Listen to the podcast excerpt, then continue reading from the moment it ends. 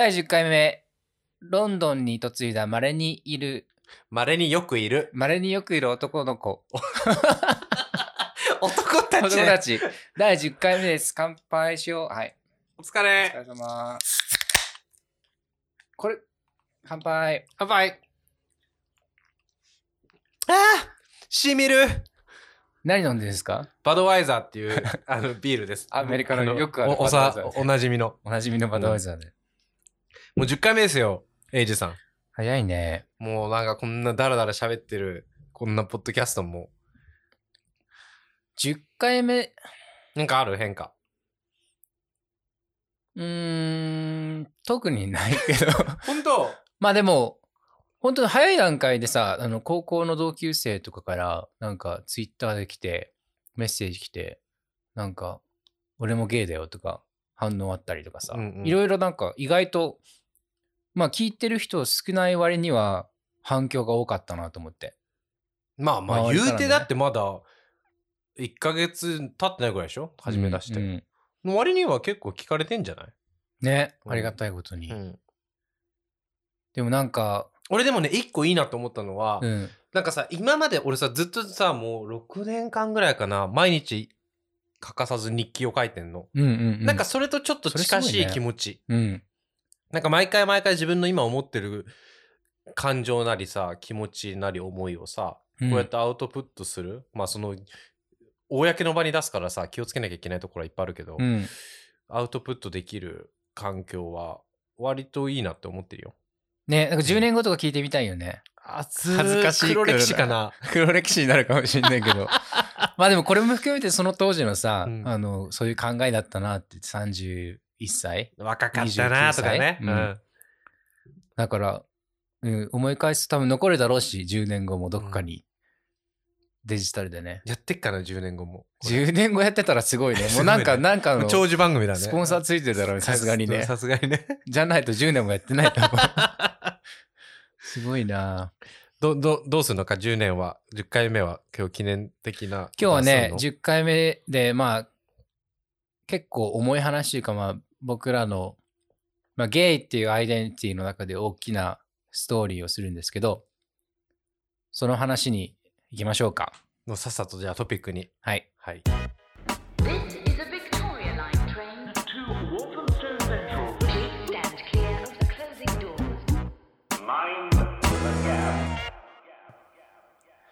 Hello mate, how are you? Hello, thank you for listening to our podcast. It's your boys, エイジです。ハリオです。えっ、と、今回のトピックは、ダラン。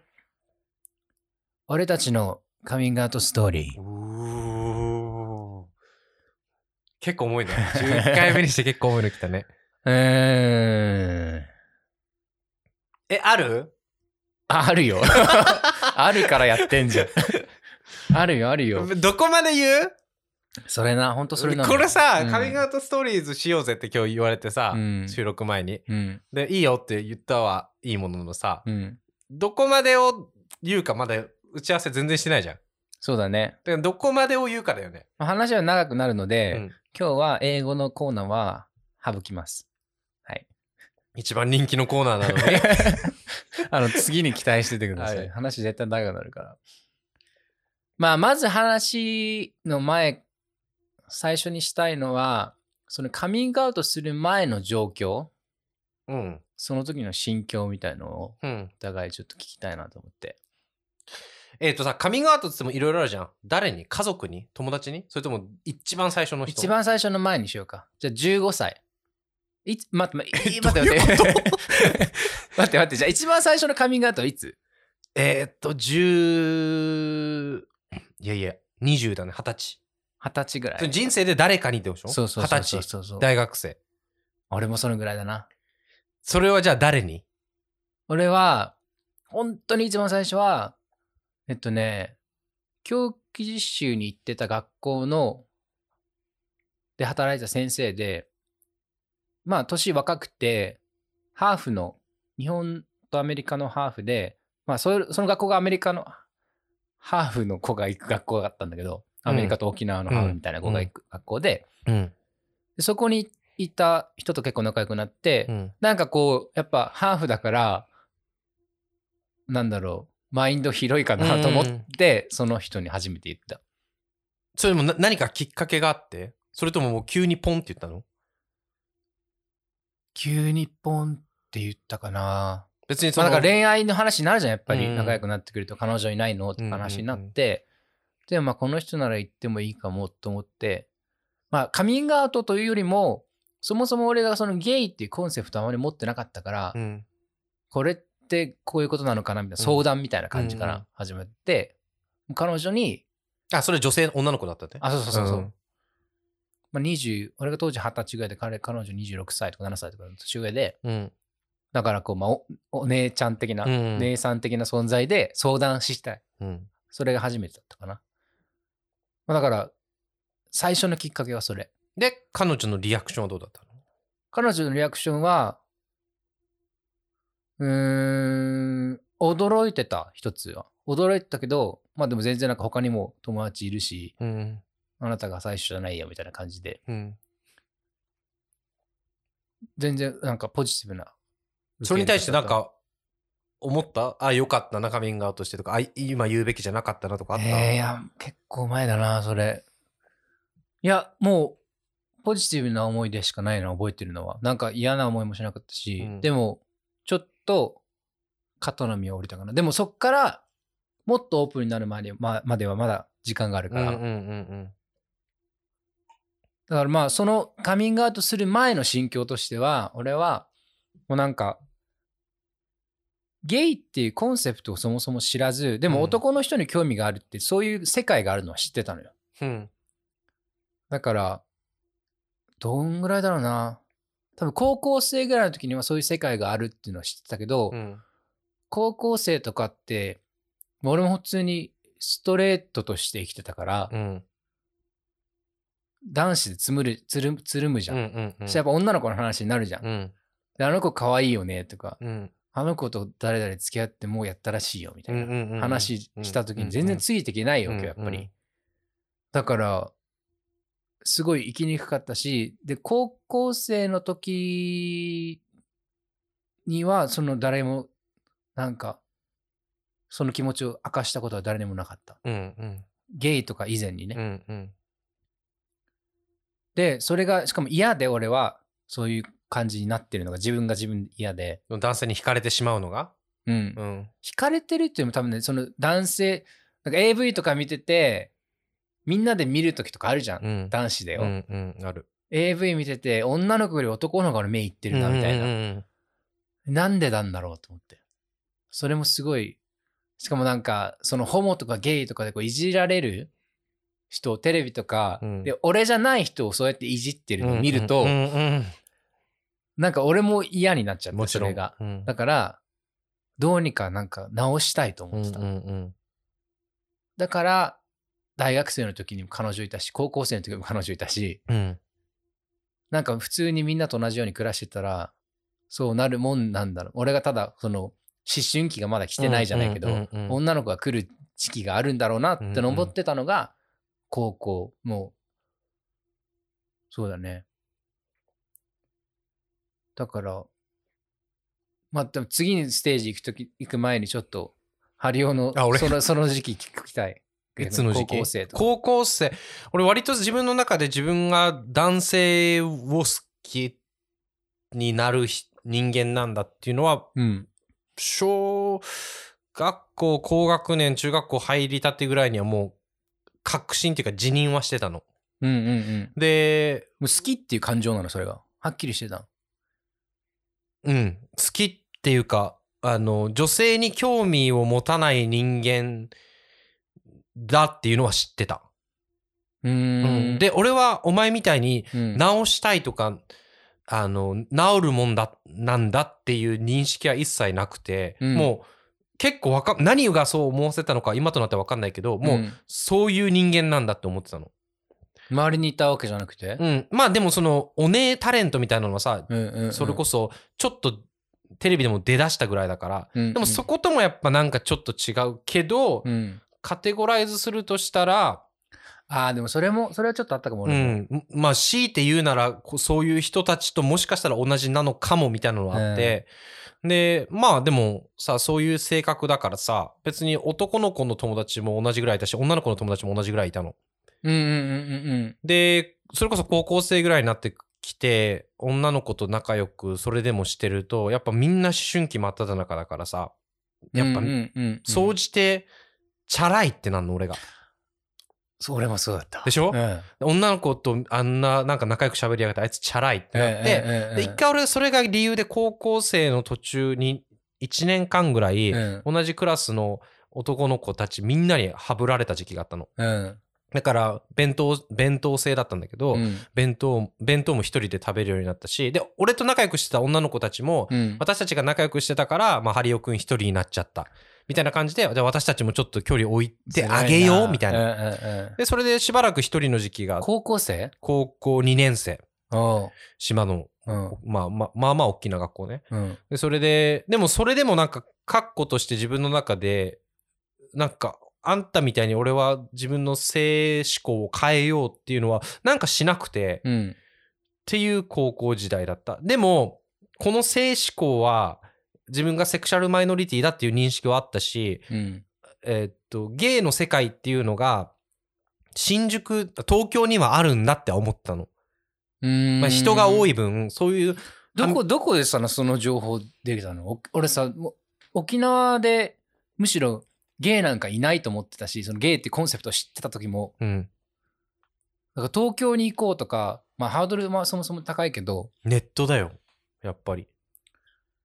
ああ、そうかう。んで、そういう掲示板とかあったもんね。そう、こっそり見る掲示板とかでもさ、もうみんなやっぱさ、在住は東京なわけ。あーあ東京に行ったら、とりあえず同じような人はいるっていう、うん。なんとなくの感覚はあったから、多分どっかで変えようって思ってなかったんだと思う。そういう人もいるんだあ、っていうのじゃあ高があったから。校卒業したら向こう行こうとか思い始めてたってこと？そうそうそう。そもそもまあ、やりたいことっていうか、今今の仕事としても、うんまあ、あのー都会の方がいいと思ってたし、そもそもまあ田舎はもう嫌だ、嫌だっていうのがあったから、そういうセクシャリティっていう面でも、自分がややりたいことの面でもね。なるほどね。だからまあ東京には絶対、東京近郊には行くっていうのはずっと決めてて。うーん。だだから、うん、どっかで早く終わんないかな、この高校生活って思ってた高校生だった。あ、そう。うん。だから、だからそっかうんそうそう。それとはまた違うな、俺はじゃあ。うん、だから変えようと思ったこともないな。うんだから、そうだね、俺むしろなんか生徒会長とかしてたしさ。俺もしてたよあ、言ったら、その状況でよく生徒会長やったら、はぶられ者の生徒会長っていう。まあ会長は、あの、孤独だからね。そうちょそううそうそうどいいかもね。うんうんそうだな。だから、いや、結構、わからないことっていうか、もう周りに合わせるしかなくて、やっぱり、うん押し殺してきたよね、その辺の感情は。うん。俺一番最初のだからカミングアウトは、うん。だから教育実習生だから20歳ぐらいでしょ、うん。俺もそのくらいで。でそれは大学時代に友達になった女の子2人の友達だったのね。うん。でまあちょっとストーリー的には長くなるけどまあまあかいつまんで言うとうん。その20歳カミングアウトした1年前19ぐらいからうん。付き合いだしたそれアプリで出会ってうん。付き合いだした日本人のボーイフレンドがいたの。うん。で、やっぱそれこそさ、もう学大学生時代の恋愛の話っていう、もうそれがメインの話になるから、うん。友達と喋ってる時も全部やっぱさ、それって彼氏なのに彼女に変換して、昨日彼女とここ行ったとか、彼女とそれしたみたいなのを全部伝えてたの。はい。で、別にその二人の友達もさ、もう今の親友なんだけど、うん彼女たちも別に彼女っていうことに対して何の疑いもなく、あ、うんそうなんだ、そうなんだ。うん。で、写真見せてよってなるじゃん、やっぱ。うんそれもやっぱ、俺あんま写真撮らないんだよねとか言って濁したりとかしてたのね。うん。っていうのがまあ1年ちょっと近く続いてて、で、そう。ってなった時に、ひょんなことから、うん。そのうちの2人のうちの1人が、別の女の子の友達に、うんその女の子の友達は俺も知ってる友達なんだけど、うん。その女の子の友達が、全く俺と同じで、ずっとレズビアンなんだけど、彼氏、彼女がいたのにずっと、彼氏って言ってたの。お逆パターンね。そううん。で、俺の親友のうちの一人に、うん実は彼氏じゃなくて彼女なんだよねって言ったのね。で、その、その場には俺もいたの。おう。うん。で、俺と、他他の人の、まあ、レズビアンのカミングアウトに遭遇したと。そう、俺と親友うちの一人が。うん。で、俺もその場で言おうと思ったの。いや、実は俺もねって。はいはいはい。でもなんかやっぱ勇気持てず言えず。うん。で、でもそのレズビアンなんだよってカミングアウトされた方の俺の親友は、うん。あ、そうなんだってあんまり拒否反応をパッと見見た、こう、拒否反応を示さなかったの。うんうんうん。で、そこで俺もちょっと言うならもう今だって思って、うん。でも言うとしたらこの一人の親友じゃなくてもうこの二人の親友どっちにも言いたいっうん。ていう気持ちはずっとあって、うん。で、忘れもしないよ。その、もう、そのレズビアンの子がレズビアンってカミングした日うん。の夜バイト行きました。うん。で、バイト4時間ぐらい働いてる間、うん。ずっと考えてたの。ちょっと今日俺夜、二二人一緒に呼び出そうと思って。緒。二人一緒に呼び出して俺ゲイなんだって言おうと思って。うん。で、もし二人のうちのどっちかが今うん日都合悪かったら、うん。もう言わないって決めたの。なんだか、なんやねんだからもうさ、いやだからもうそもそうだけどさ、てかもう、外的要因にさ、委ねすぎなんだよ。でもそういう日なんだって。オッケー二人が OK なら言う日だし、うんどっちかがどっちかもしくはどっちも OK じゃないなら、すごいロマンチックに言っちゃダメなんだと思って。で、バイトの休憩中メール、あの、LINE して、うん。今日バイト後、なんか、ちょっと話したいことあるけど会えないかな、みたいな。うん。そしたらさ、あんあんま集合率良くないさ、二人だったのにさ、即答でいいよ、いいよって来て。よかったな、来てくれて。あ、もう今日夕日なんだって思って。うんで、じゃあバイト後、そのうちの一人んち行くからみんなで集まろうっつって。うん。で、集まりました。はいはい。でもその道中もさ、もううん心臓ドッキドキよ。うん。ちょっと前のエピソードでも言ったさ、うん。俺もうほんと人殺しましたっていうぐらいのテンション。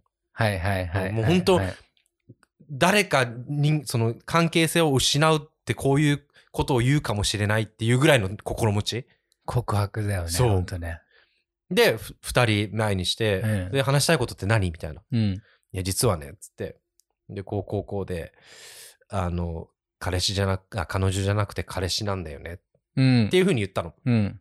そしたらそのレズビアンってカミングされた方、うん。カミングアウトされた方は、うん。えそうなんだっつって。で、うんこの前言ってたあれだよ。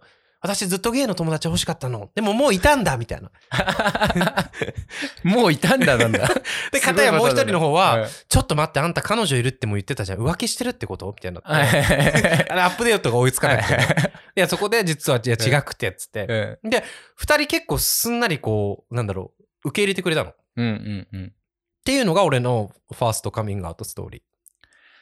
まあだから、相手がさ、やっぱ受け入れやすそうな人に最初は言いたいじゃん。うん。こっちも傷つきたくないし、どんな反応がある、返ってくるか怖いから、あらかじめ、その人がそういう同性愛とか、性セクシャルセクシャルマイノリティに対してあんまりこう、偏見がなさそうな人を選ぶんだろうけど、うん。あら、荒いって知ってる？知らん。そういうストレートだけど、うん。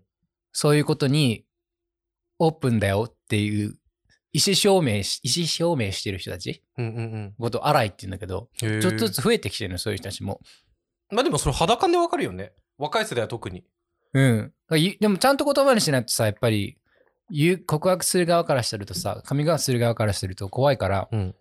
そういうふうにこう、意思表明っていうかさ、してくれるとうん。しやすいから、こっちも。いいなと思って。なんか、ドナーカードみたいな感じでさ、荒いカードみたいなのを作ってほしか あった。あるんじゃない？カードでも、どのタイミングで見せるのって。いや、だからもうなんか、わかんない。インスタのアイコンになするとかさ。あ一時なんか、ここでも、ヨーロッパってか、欧米で Facebook とかで、そういうなんか、あレインボーのねレインボーにしてたりとかあったから、別にゲイとかレズビアンじゃないけど、全然そういう、なんか、受け入れるよ、オープンだよっていう意思表明。うん。まあでももう、まあ続きを、俺の続きを話をすると、うん。えー、どこからかな。だからもうファーストカミングアウトが終わりました。うん。で、えっと、あでもね教育実習そのその前のね、もう子供の時に、高校生か。高校生の15歳、その、そういう、なんか、自分が嫌で、うん。あの、隠してた時なんだけど、その時になんかね、なんかそのゲイ系の画像をうん。どっかでプリントアウトして、うん。家に隠してたの、自分の部屋に。うんうんそれこそゲイマガジンとか買えないから、うん。ネットでプリントアウトして出して、持って帰ってきたものが、親にバレたんかな、一回。うんああああ高校2年生とか多分3年前とかだと思う。うん。で、もう、真っ青よ。え、それはどの、どういうシチュエーションでさもう、、もう、もう、親にバレたって分かったの？なんだったかな？いや、呼び出された？最悪だよね。恥ずかしい。ほんで？え、ちょっと来てって。こういうの見つけたんだけど、それどっち？おお母さん？お父さん？両親その場にいました。うわー、ケツ で？で、もう、まあ、ポルノよ。ほぼほぼポルノ。うんうん。で、俺は、なんかもう、いや、そんな、なんか、あの、他の、なんだ、他の人のものだよみたいな感じだったから。友達のだよとかね。友達ので、しかもなんか別に興味本位でみんなで見ててプリントアウトしただけだからみたいな感じで。でも親はなんか一生懸命、なんか、あなたがどんな子でも受け入れるわよって。受け入れるわよとか、なんか、ちゃんと育てるからねみたいな言い方されでてき。た親。いや、でも俺その時すごい嫌だったの、それが。なんで？どんな子でもって何と思って、なんかこあー。なんか、う、なんか障害を持った子になんか言いそうな言葉じゃん。そんななんか、精神疾患があるかのような言い方をされたのよ。まあ、10代は特にな、うん多感な時期だし。俺もだから、いや、俺が自身が嫌だったから、うんうんうんゲイってコンセプトもないし、男が好きなのも間違ってる。いつか治るだろうとか思ってたから、うんでもやっぱ、なんか病気なのかなっていう。親にそんな、どんな子でも、あなたがどういう子でもみたいな言われたらさ、うんなんかそれで余計すごいショックで、うん。逆にもう閉ざし始めたから余計に、にやべえ、これ隠さないといけないさと思って。うんだからその時にさ、誰か一人よ、大人が身近でいて、先生が公園に呼んだ友達とかでもいいよ、授業とかでさ、うん。こういう LGBT だ、まあ、当時はそんな名称もついてなかったけど、まあ、ゲイっていうカテゴリーがあって、同性愛してる人たちもいるんだよみたいなさ、うん。サンプルが一つでもあれば、うん。多分そういう心境になんなかったのよ。うんうん。だから今言ったみたいに、親にどんな子でも別に何でもいいよって受け入れ受け入れてくれるのがいいことじゃん。うん。でもそこに感謝できなかったのは、そういう教育がされてなかったんだからなと思う。だかんんらそこから二十歳までうん。多分もう押し殺してて、うんうんまあ、やることやってたよ。もう裏であったりしてね、掲示板とかだったり、うんその時もスマホじゃないから、アプリとかもないし、うん。だからもう、恋愛とかは全然ゼロ。男女のその恋物語とかのこの歌とか聞いても全然響かないみたいな。うん。映画とかも共感せんし。うんそういうのが続いて、二十歳に最初にまあ一人言ったけど、そっからもまだ隠してて、24ぐらいかな。うん。に初めて彼氏ができた。うん。彼氏になりたいと思える人が現うん。れて、うん。付き合うことになり、うん。えごめん。い今までずっとま今まだ沖縄？沖縄、うんずっと沖縄。うん。だからそれもあるかもね。そうだよね。ハードル高いの、やっぱり。地元はね。うん、島、沖縄出て本土に行くってこと自体もハードル高いし、あーうん。東京とか福岡、まあ二十歳過ぎたらさすがにさ、そういう世界も向こうにあるんだなって気づき始めてたけど、うん。まあ飛行機乗って行かないといけないからうね。ん。沖縄にも多分ある、あったと思うけど、その当時も全然コミュニティとして、うん。そのゲイバーとかも全然あるから、でもだからそこにまずガイドがなかったというかさ、んん。隠してたらやっぱまあなね、どことも繋がんないから。うん。で、まあ、ちゃんとこう人にカミングアウトするようになったのは、その新しい初めての彼氏が24歳ぐらいにできた時に、うん。一番最初はどこだったかな？会社かな？ほう 結構あれだね。攻めたね。会社から行ったと思う。もう上司とかに？ちょうどなんか転職するタイミングで、うんあもう後腐れないやと思って。そうそう、新しい環境で、京都、京都で仕事が決まり、うん。そうだな、それでなんか彼女いるのみたいな話になって、彼女はいないですけど彼氏がいますよ、みたいな。うんえーみたいになって、うん。で、それがすごい面白くなっちゃって、リアクション見るのが。ええうん。すごい焦るのよ、みんな。うんうんどう、え、なんか最近そういうのあるって聞いてるけど、どうやって反応してるんだろうみたいな顔うん。すんの、うーみんな。それが面白くて、え。一時期もいろんな人に言いまくってたから、それを。無駄に。ほんと。だから、なんだろうな、その、カミングアウトを楽しんだ時期みたいなのもあって、1年、2年ぐらいだけど。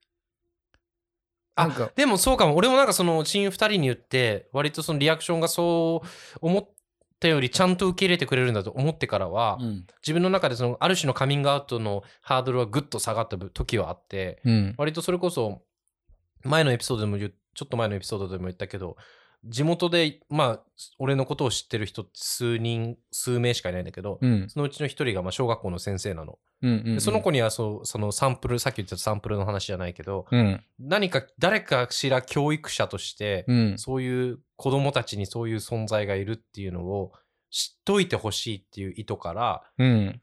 そういう意味でカミングアウトした友達は一人いて、うん。まあ、彼女がどういうふうに受け取ったのかわかんないけど、うん。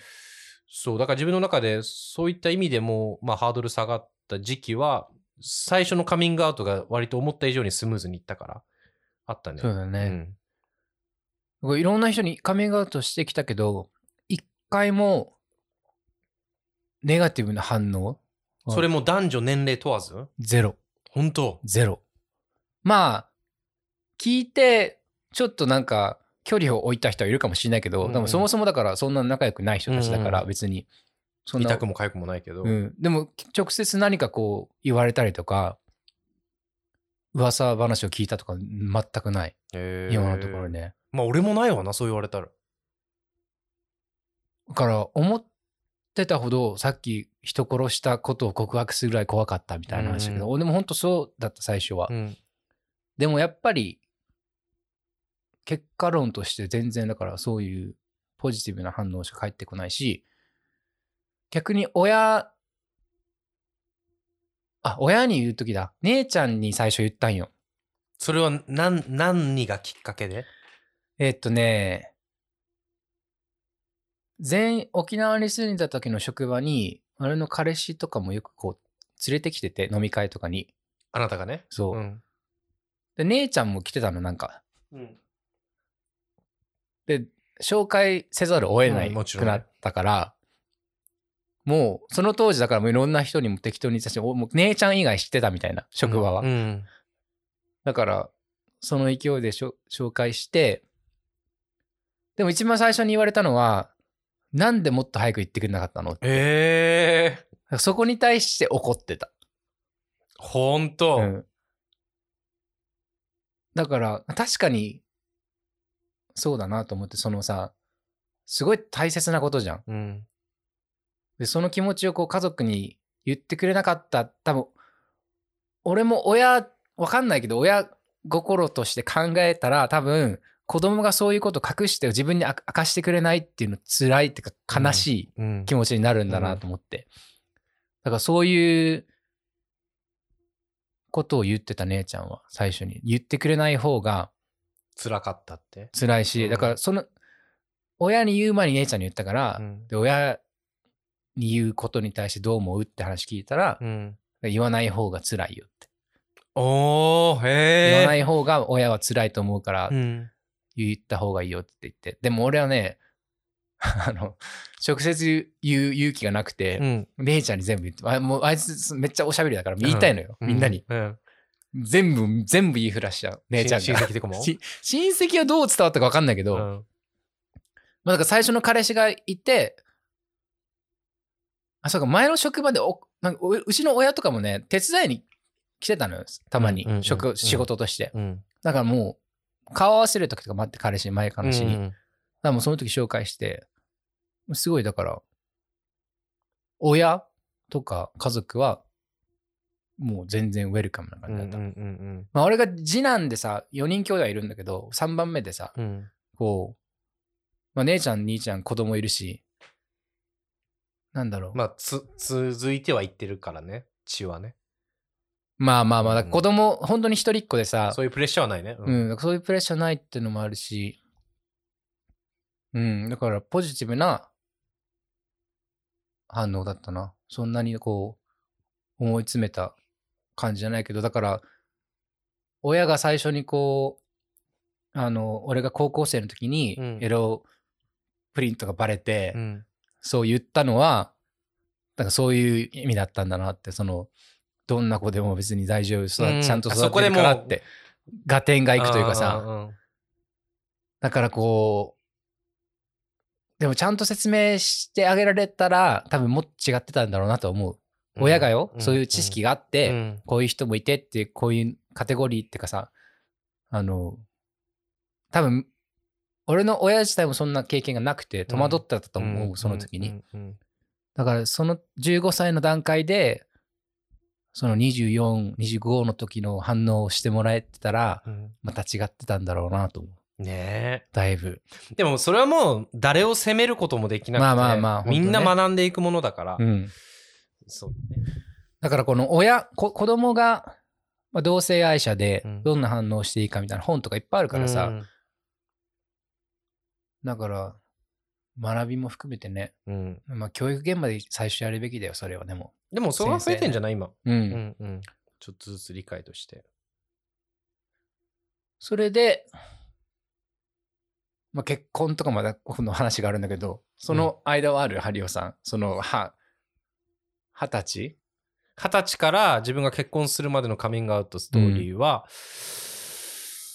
うーんと、大学の友達には割とオープンに言うようにはなったし、自分が属してたゼミうん。もう社会学っていうのもあって、割とせ社会に対してちょっと疑問符がある人たちが集まるうんうん学問だからさ。うん。うん。だからそういった意味でもセクシャルマイノリティ限らず、なんか何かしらの、何かしらのマイノリティな人たちが集まるゼミだったから、自分がマイノリティであるっていうことを徐々に感じなくなってきて、うん。で、割とゲイとかレズビアンってマイノリティの中でも割と知られてるマイノリティじゃん。そうだね。だから、ある種なんかすマイノリティでもないんじゃないっていう気持ちになってきてる。多分、うん。大学以降に知り合った人に対しては、割と自分がゲイですっていうことに対して、あの、言うってことへのハードルは、まあ、ほぼほぼなくなった。ゼロではないけどね。ほぼほぼなくなっった部分はあって、とはいえ、ちっちゃい地元の、うん。あの、コミュニティで言うと、どういうふうに、意図してないふうに伝わるのは不本意だから、っていうのはあって、あの、特に親に言うときとか自分の家族に伝えるときっていうのは、うん。ちゃんと自分で言いたかったし、うんちゃんと自分の意図した風に伝わってほしかったから、うん。そこ、だからその、一番最初友達にカミングアウトした時から、うん。まあ、俺は結婚のタイミングでカミングアウトしたんだけど、うん。そそれまでの間は、親には、それでもやっぱり伝わんないようにはし努めてたよ。え、じゃあ二十歳ぐらいから28、9とかまでってこと ?7? 婚約したのが27から、まあ、そうだね。さ最初のカミングアウトが20歳だとして、はいはいはい27までは、なんだかんだでやっぱ地元のには伝わんないように。だから地元に帰って、うん。やっぱ、田舎でさ、26とかになってくるとさ、お前いつになったら嫁さん連れてくるんだみたいになるじゃん。うん。で、そお前彼女いないのかとか言われても、いや、今はもう自分のキャリアに集中したいとか、彼氏は当時いたけどね。と、か、今はもう仕事が彼女だからとか、うん。っていうのはあったけど、考えてみたら、うちの旦、あーうちの両親も割とその、フックみたいなのはかけてきてて、例えば、うんひょっとして男が好きじゃないよねとかは何回か聞かれたの。はいはいはい。でもさ、そんその聞き方ダメだな。ね、うんダメダメ。なんかさ、そうですとも言えないじゃん。うん、でもなんか、だからもう仕方なくさ、そんなわけあるかっては言うんだけど、うんどっかでやっぱもうその時点でさ、両親に対して一個嘘をついた。ってことへの変な罪悪感も同時に感じるし、えだから正直な話、えーっとね、地元に帰りたくない時期もいなんしばらくあったし、えうん自分の親に電話したくない時期も一定期間あった。なんかもうそういう話になると、そうだね。嘘つかなきゃいけないし、また変にそこで話題を変えても違和感あるし、そうだ,、ね、だからそういった意味で田舎で自分の、まあ、少し上の世代にカミングアウトすることへのうん。ハードルの高さっていうのは依然としてあって、うん。た、うんまあ20歳から27までの7年間だったね。なるほど。うん。まあ今もでも知らない人いるんでしょ？地元で？うん。いるいるいる。でもうちの家族はもうみんな知ってるけどね。うんうんうん。だから結婚、まあ俺その最初に、多分おお母さんかな？その紹介したい人がいるみたいなメール送った時に、うん。LINE 送ってそれでなんか、男か女かだけ教えてみたいな 言われて、ほまあなんか知ったが、15歳の時にあの事件があったから多分もう分かってるけど、どうやってこう、歩み寄っていいか分かんう。なかったんだと思う。う心の準備もいるしね。うんうん。だからまあ、でもよく言うけどね、親はもう気づいてるよみたいな。じゃあそろそろあれに行く？家族へのカミングアウトストーリーに。家族は、だから俺は姉ちゃんが言ったの。あ、だから、じゃあ両親のカミングアウトストーリーに入ろうか。両親は、姉ちゃんがえ？陰で伝えて、そ の後から、一番最、だってその、最初の彼氏はもあの元旦那ではないでしょ？違う違う違う違う。じゃあ、そのもう初彼っていうか最初の彼氏の段階で、うん。お姉ちゃんがもう両親には伝えてたから、うん両親はおなんとなくそういう概念はもうすでにあったってことね？その時にね、多分いろいろ調べたか分かんないけど、で、じ自分が会わせたい人がいるっていうのは旦元旦那さん？いや違う。あ、その、その、両親に、お母さんに言った？お母さんに言ったのは彼氏。ん？だから元旦那さんだった人？うん。で、その、俺、その時に、男か女かだけ教えてって言って、多分言ってないんだと思う。男も女も。うん。で、その状態で、姉ちゃんが言ったってこと。ああ、そういうことね、そういうことね。そうそうそう。じゃあ合わせたい人はその同じ同一人物の彼氏ね。そうそうそう。んで、合わせたの？合わせて合わせた。もうそれはもうボーイフレンドとして？うん。うん全然そこはもう、あの、良くて。で、まあ、20、すごいなんか、怒涛だな、そう考えると。28、7か。の時に、別れて、うんまあ、元旦那の、に出会い、うん。イギリス人のね。うん。で、それも俺も結構早い段階で結婚するってなり、うん。もう別に家族の家族に相談もなくもうすぐ結婚してしまい、ただもう、角がもう知ってたわけだしね。そうそうそう。まあ結婚するからってなってもう親戚とか今度紹介し始め、自分から？うん、もう集まりがよくあるからうん。連れていくじゃん、やっぱり。うん沖縄に住んでたから。うんだから親戚とかがちょっと、なんか親戚が一番嫌だったな、ハードルがちょっとなんかね。微妙だよね。うんうんだからその、それこそ彼女いつできるのかとか、次はお前の番だなとか言ってきた人たちよ。うん。微妙な距離のおじさ。うんん。彼らに言うのも大変で、まあでも、目の前にさ、イギリス人がいたらもうなんなんも言えないわけよ、やつら。まあ やっぱり。うん英語もタジタジだし、もうヘラヘラヘラヘラしとんのよ。うん。だから、別にそれはもうそこで乗り切り。でも、両親、えっと、祖父母うん。に言うかはすごい迷って、うん。なんか変にさ、心配もかけたくないし、うんうんでももう、物理的にいいたから、その場にいてもう、これがなんかルームメイトですとか言ってもよくわかんないしさ、うんうん。だからもう、イギリスで結婚するよって紹介して、うん。おじいちゃんはだから、もうあんたが幸せに幸福になりなさいっていう、うんうんうん。それだけだったね。へそれしかむしろ言ってなかったから、どういう、え。うん。どういう意味なのか、いまだにもう自分の解釈しかないけど、うんとりあえず幸福になりなさいと。だから、うちの親戚、家族は含めて、うん全部まあ言ってる、クリアだと思ってる、俺は。なるほど。両親はどのタイミングで言ったの？俺ね、これね、涙もんよ。?OK, OK. ティッシュ用意しあティッシュ用意しといて。あのね、俺ね、い一生言わないつもりだったの、まず、そもそも。うんうん。で、っていうのももう、それをさっきも言ったように、早い時期に性自認した、自分のゲイっていうのを自認したっていうのもあって、うん。もう早い時期から家族に常にうん。何かの嘘をついてたっていうわけじゃん。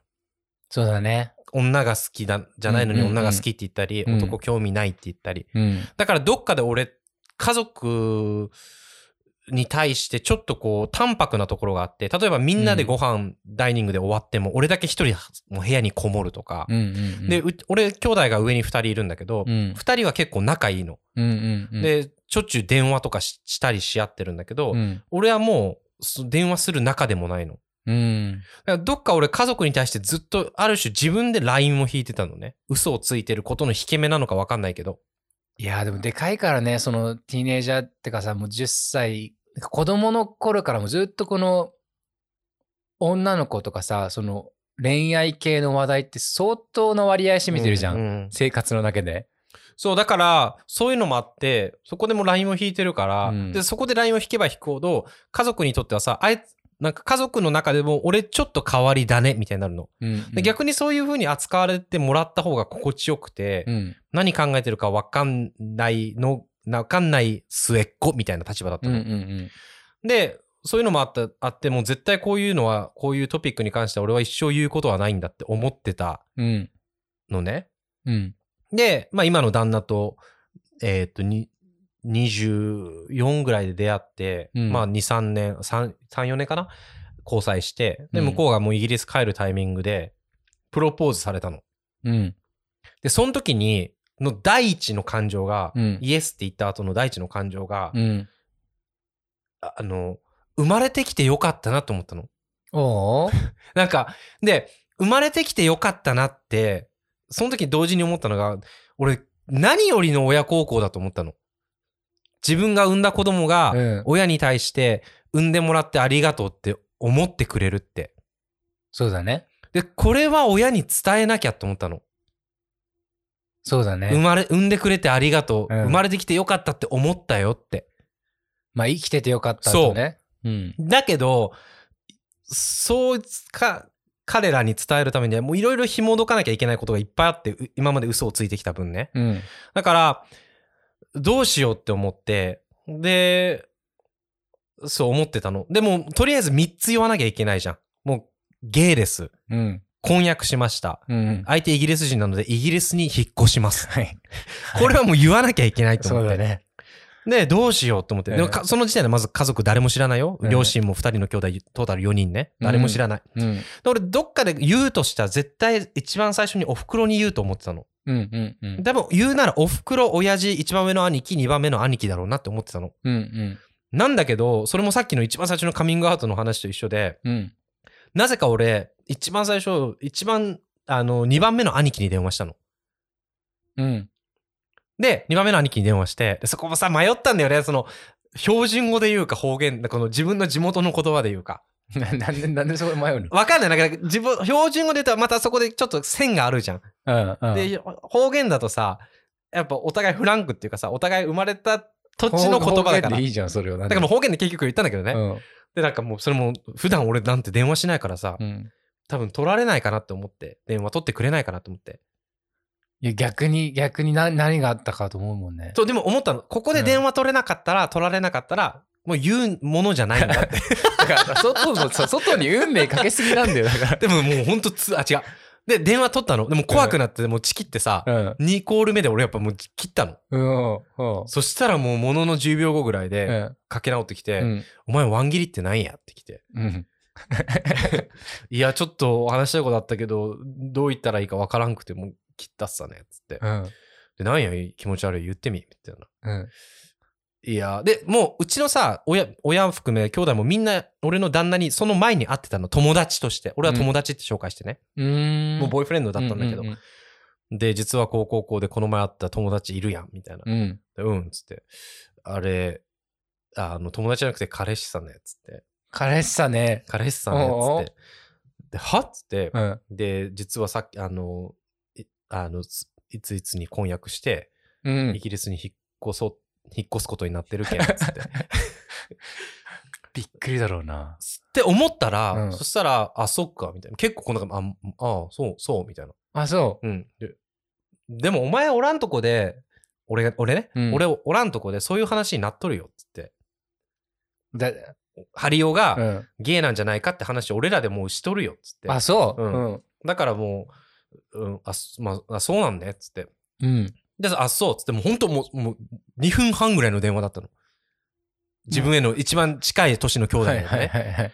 で、俺もそこで、ちょっとこう、これ、今日中にもう一人電話しとこうと思って、うんで、次、一番もうほんと真逆。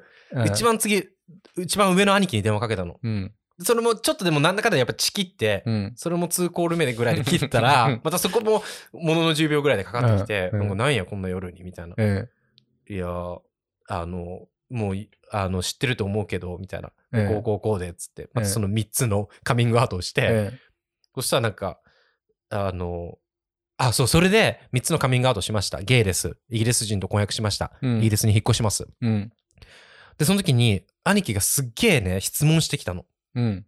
で、そこで一番感動したのが、うん兄貴一回たりとも質問内容として、うん。俺のセクシャリティに関しての質問がなかったの。うん。お前、イギリスでどうやってやっていくのとか、うん。あの、本当に異国の地でお前やっていけんのかとか、うんうんうん。なんか、相手はどんな人なんやっていう、もう本当に、別にストレート。に対しての質問と変わらない。はいはいはい。で、それで最後に彼が、うん。あ、よかったやん、おめでとうって言われたの。で、俺そこで初めて、うん。やっぱ誰かと結婚するってめでたいことなんだって思って、うん。でそこで俺もすっごい感動して、うんもうボロボロよ、その時。で、で、実は明日両親に言おうと思ってるっつって、うんうんまあお前が言いたいならそうしろっつって、うん。うん。で、そこで電話切りました。でももうもう夜11時ぐらいだったから、うん今電話したら多分もう両親寝てるから、うん。明日の夜かなと思ってたのね。で、うん俺もとりあえずベッド入りました。うん。で、次の日の朝起きたら、もう4時半ぐらい、朝のね。寝れなくない？あんまりでもあ。寝れた寝れた。うん寝れたんだそこは。4時半ぐらいに、うん。その、一番上の兄貴から LINE 入ってて、うん。なんか昨日の件やけど、うん。多分やけど、お前の、俺らの両親も知ってる。お前のおらんとこでそういう話もしてるから。けど、うん。お前が急にそういう3つボンボンボンってうん。パンチかましたら、うん。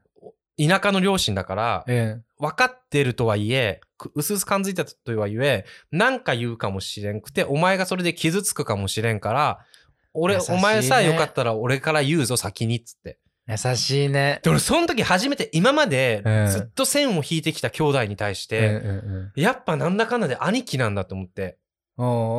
でそれで、まあ、兄ちゃんがそうしてくれるなら、そうしてもらえると助かるっつって。うん。じゃあ今夜俺から電話するけん。つって、で、兄ちゃんが電話切って、うん。あ、LINE 終わって、それで。うん。で、その日の夜、兄ちゃんから電話かかってきて、で、もう親父には言ったっつって。親父は、あの、おお袋からは親父から言うらしいから、うんうんうん。お前はもうお両親からの連絡を待っとけって言われて。は でも待ってました。い。でもこそれも結構田舎の両親だからさ、うんなんとなく感づいてたとはいえ、時間かかるだろうなと思ったら、うん。もう次の日には親父から電話かかってきて、うん。なんかお前だけちょっと、あのー系統がさ、あの、ブラックシープね。そう、兄弟の中でも違うからさ、なんかお前の子供がいたら、それは見てみたかったけど、まあお前が幸せなら幸せやろ、みたいうな感じ。ーん。もうもうそれが俺ら親として一番大事なことだから、みたいな感じで。うんでもお母さんはやっぱり、うちのお袋はやっぱり、ちょっと私がそういう子に産んでしまったのかもしれないみたいなのは言ってたから、ちょっとお母さんは時間かかるかもしれないから待っとけって言われて、うん。うんもちろん待つって言って、うん。で、そこももうちょっと時間かかるかなと思ったら、次の日にはお袋から電話かかってきたの。うん。で、なんか、お父さんとか兄ちゃんから話聞いたからって言われて。うん。でも、そこもなんか30秒ぐらい沈黙あって。で、おめでとうみたいな言われて。でももう二人号泣。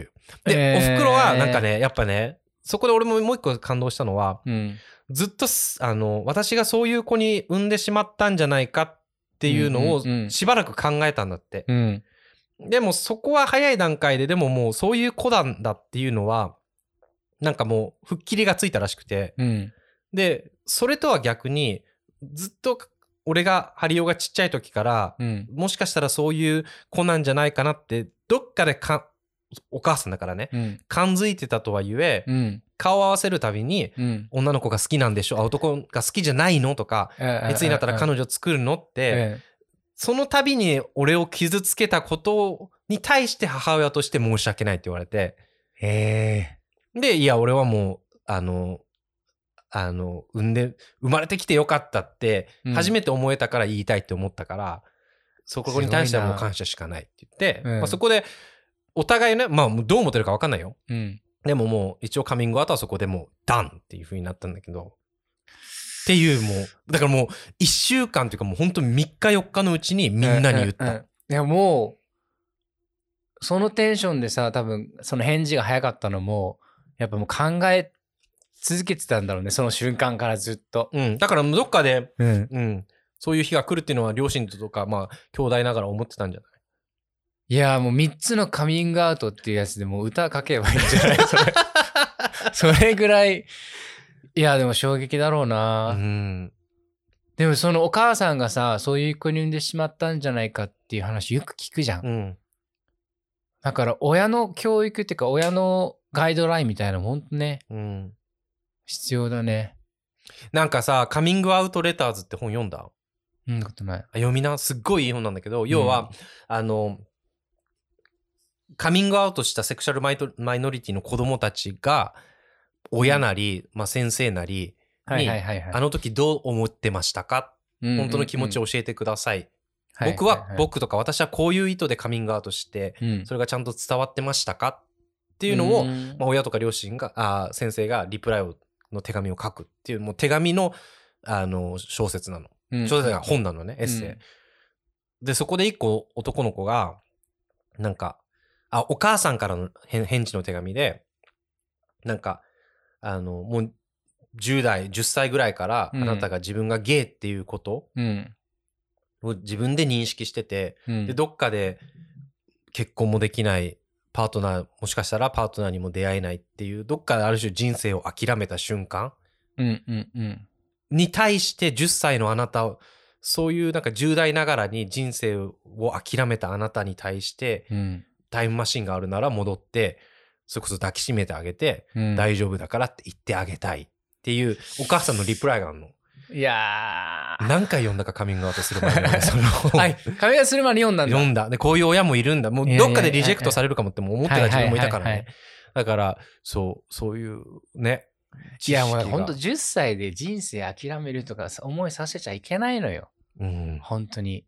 ね。どういう社会やねんと思うもんだって。いるかな、今も。いるよ。いるかな。全然いると思う。まあ、俺らそのさ、まだ家族がさ、こうやってポジティブに受け受け入れてくれたからよかったけど、そうじゃない家庭もあるからね。うん。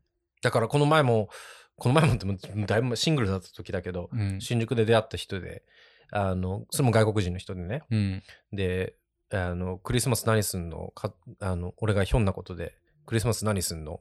あの、国帰らないの？みたいな話したら、うんもう帰る国ないって言って。もう絶縁されたそうそう、とかね。もう親が、お前のは帰ってくるなあの家族じゃないって言われてるから。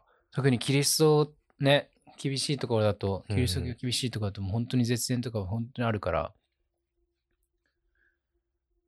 いやー。だか、ら、別にさ、このポッドキャストを通してカミングアウトを推奨するわけでもないしさ、うん。みんなした方がいいって主張するわけでもないけどさ、うん。なんかやっぱ、その先生の話じゃないけど、誰かしらやっぱさ、10それこそもう10代とかさ、えー思春期の多感な時って、自分のやっぱ存在をが肯定されてるっていうかさ、あの、なんていう？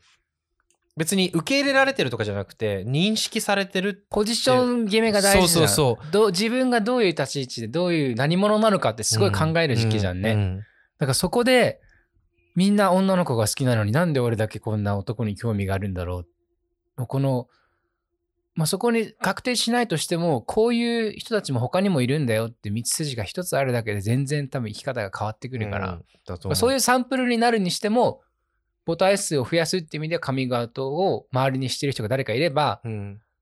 参考になるというかさうん。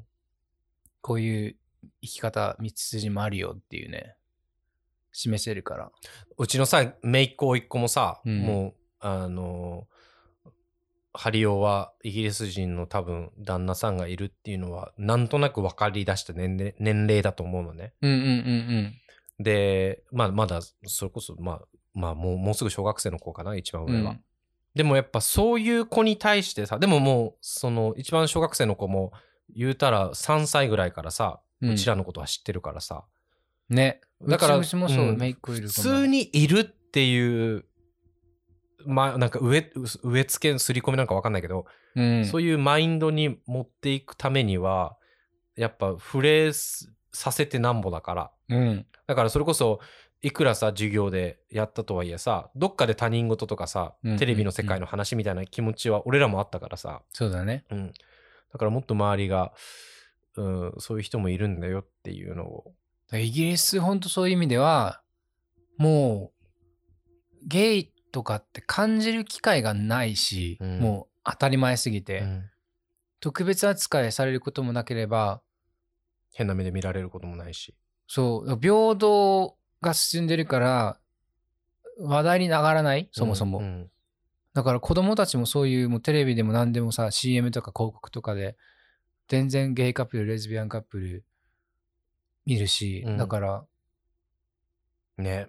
本当そういうのに目に触れてたら全然違ったんだろうなと思ね。でもまあ日本は今からじゃない、そう、うん、変わってきてはいるからね、。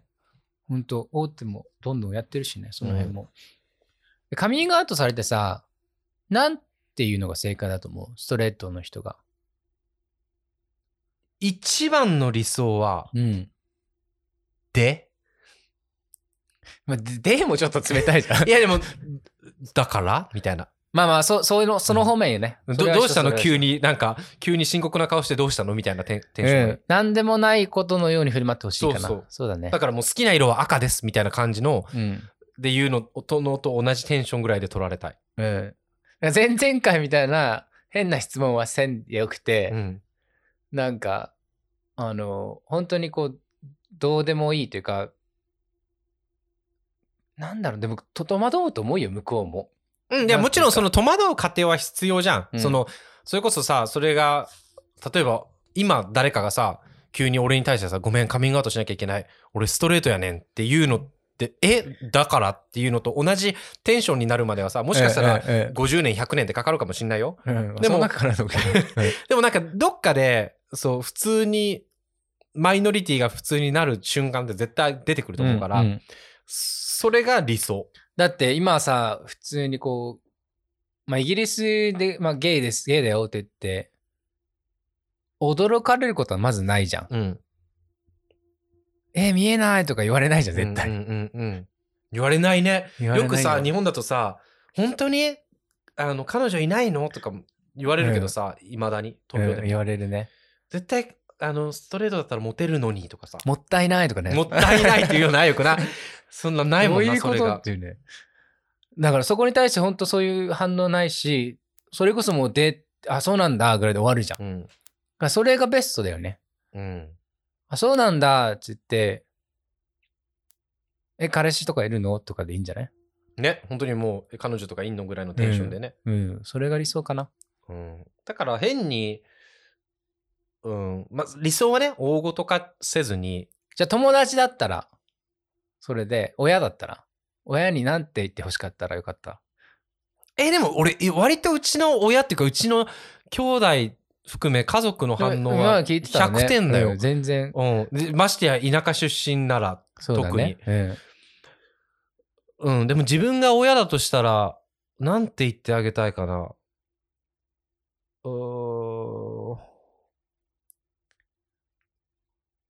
あ、そうでいいんじゃない？まあ、ゲイのお父さんだからな。ゲイのお父さんにレズだよって言われてます。そうしか言えないよああ、だから、まあな。な、ななんかある？逆にこういうお親とか兄弟に言われてたらもっと良かったなみたいな。な。うん、だもうちょっと知識を持ってほしかったかなと思う。うんあらかじめ。まあだから、親としてできることとしては、あのーまあ子供がゲイかもしれないとか思ったら、やっぱ、それなりの書籍を読むとかさ、うんこういう、まあ勉強だよね。あの、ある程度知識持って、例えばその病気とかさ、子供ができるできないとかさ、どういう持ち方とか、いろんなやっぱ知ってるようで知らないことたくさんあるじゃん、うんうん当事者じゃないと。うんだからそういう知識を持って望んでもらったらもっと良かったのかなとは思うけど、まあうんうん理想だ、だけどね。だからそういう疑いが見られる人はうん勉強かなと思う、やっぱ。でもまあもうそこはもう本当時代が追いついていくものであって、うんだから少し前まで、なんか治らない病気が今治る治るみたいな感じでさ、うん。あの、ちょっと前だと普通だったことが、時間が変わるとも180度変わることなんていっぱいあるから、うん。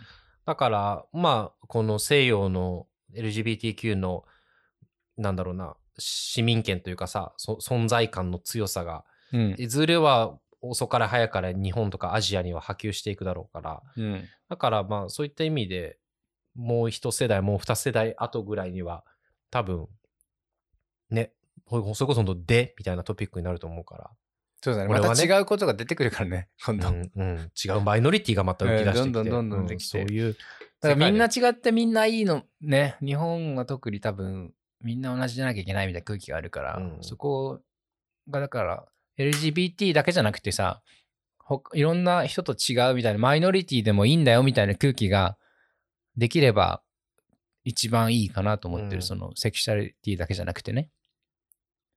それそうだ。うん。子供子供にこうなんかこう告白された時にさ親はやっぱり愛してるってことは伝えなきゃいけないじゃんうん。そういう意味でこうイギリスとかさ子供にも I love you、うん親にも I love you よく言うでしょ、うん、日本にもなんか必要なんじゃないかなとそう思ってるいう言葉とか、あれが？アクションが？なんかメソッドがさ、方法が一人、一つあったらなんか変わるのになと思って。だからハグハグはね、ぜひもう普及したい。少なくとも沖縄で。まあでも始めやすいのは沖縄よ。うん米軍基地もたくさんあるから。まあだから、ハグはね、これはもう恥ずかしがらず受け入れた方が絶対多分いいことしか生まないと思う。うん家族同士、友達同士のハグ。うん。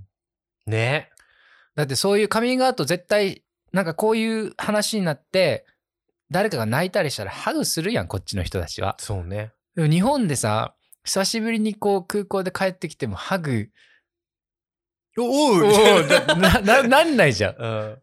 親でもよ。うん。まあ親うちはしたけど日本でした？沖縄そううん日本で日本で。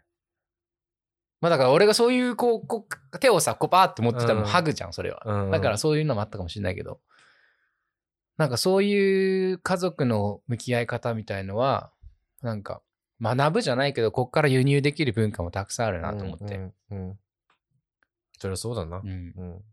愛情表現ね。うん。なんかもう九州とか特にもう言わずとも分かるだろう学べみたいな背中見て学べみたいな空気があるじゃん。はいもうあれはダメよ。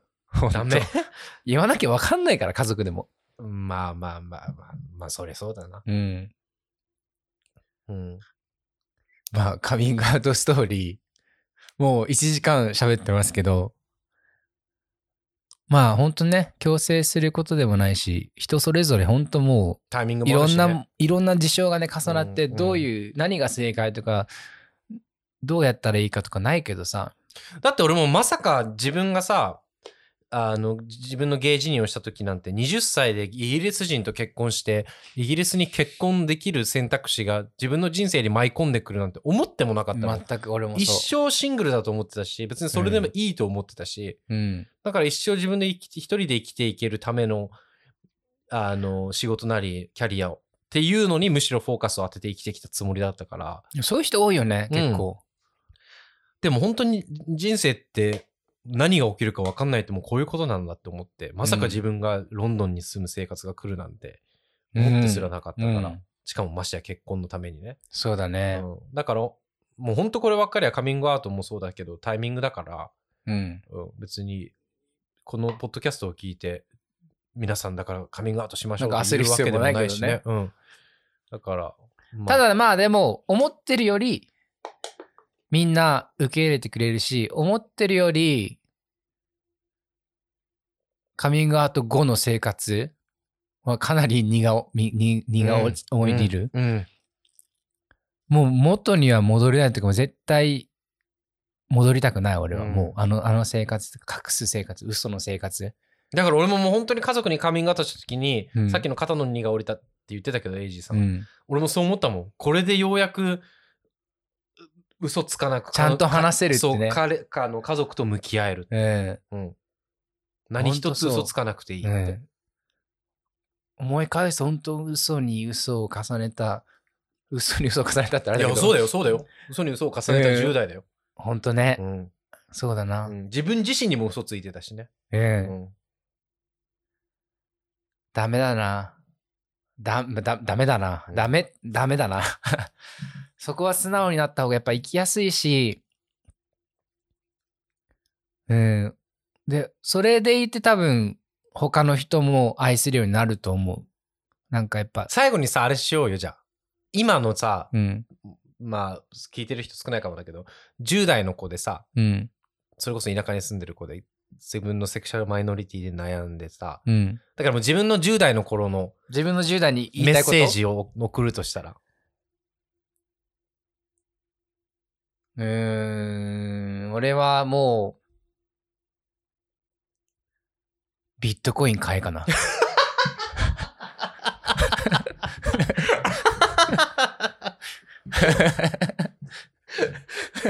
嘘だろお前マジで。いや、ビットコイン買ってたらもう全部お金で解決できるから。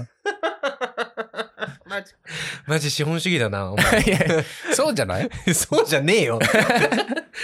だって、そしたらもう高校卒業したらすぐ東京なり海外なりどこでも行ってさ。い。やそこ膨らまそうとしてんの今。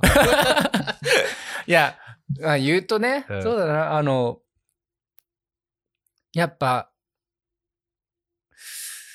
いやでも俺いろんなこうき、な、うーん、まあ、素直になりなさいって言ったらもう簡単すぎるけどさ、うん。やっぱ仲間を探せかな。あ一人、仲間を探して、一緒にこう歩んでいく人を誰か、ーうん。まあそれがボーイフレンドになるかわかんないけど、多分いいくつかあったの、やっぱそういう、まあ、掲示板とかで会った人とかにうん。相談してたら違ってたんだろうなと、また。うん。相談とかじゃなかったから俺も。なんかその深刻に考えてなかったというか、うんうん、治るものだろうと思ってたから、高校生の自分だったら、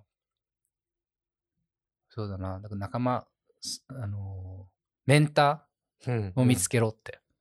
なるほど。心の支えみたいな、うん。俺はやっぱあれだね。喉元過ぎれば暑さ忘れるだね。我慢しろって。うーん。